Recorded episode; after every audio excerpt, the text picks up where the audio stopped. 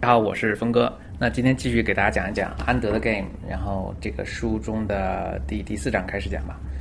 啊，第四章这个开始的时候呢，就是安德呃准备跟一帮其他小孩子在一起呢，登飞船去这个在空间站的 Battle School。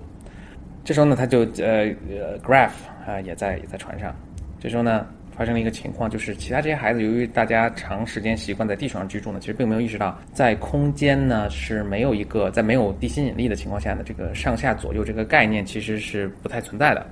嗯，但是安德就注意到了，所以安德呢就觉得这个还是挺有趣的一个事情，就呵呵一乐。这时候 Graph 呢就问安德说：“你乐什么呢？”安德就说：“这个就这么个情况啊，上下左右不存在啊等等。” Graf 呢就当众表扬，当着这个全体这个学员的面啊，在这个飞船上就表扬说：“哎，这安德是我们中唯一一个聪明的一个孩子。”那这就势必引起了大家的非常的不满，就包括安德坐的坐在安德后面的一个孩子呢，就开始就是打他。这时候安德呢就是他也是有个暴力倾向的一个孩子，就好像一下抓住了这个孩子的胳膊，把他扔了出去。然后这由于空间空气中空间是在空间上是没有引力的，这个孩子一下就飞出去了，然后就撞到天花板上，然后就把胳膊给撞断了。这个安德呢也。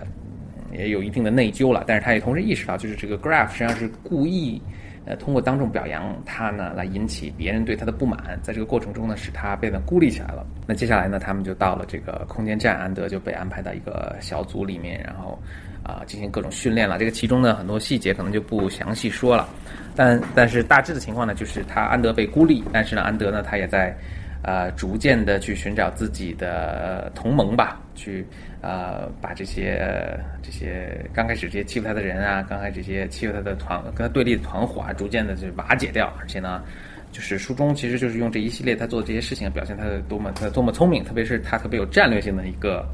思考，让这些呃使他这个孤立逐渐被打破啊，使他那些跟他对着干的那些人呢，逐渐失去了他们的权威。呃，还有这个这几章呢，还嗯，包括在这个呃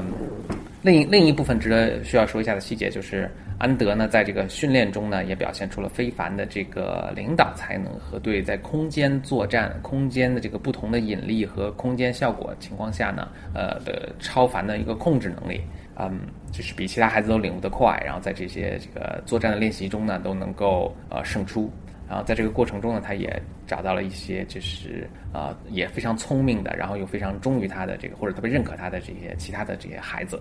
啊，逐渐呢就是体现他领袖的这个呃能力吧。还有一部分呢值得一说呢，就是他安德在玩一个叫做应该叫 Mind Game，应该就是一个像电脑游戏一样的一个东西。然后呢，他每这个但这个游戏中呢有有一部分让他觉得很郁闷，就是他每玩到一个关的时候呢。啊，就玩了一个呃一个 giant 一个巨游戏中有一个巨人，这个巨人呢就让他猜这个两瓶水中喝一瓶，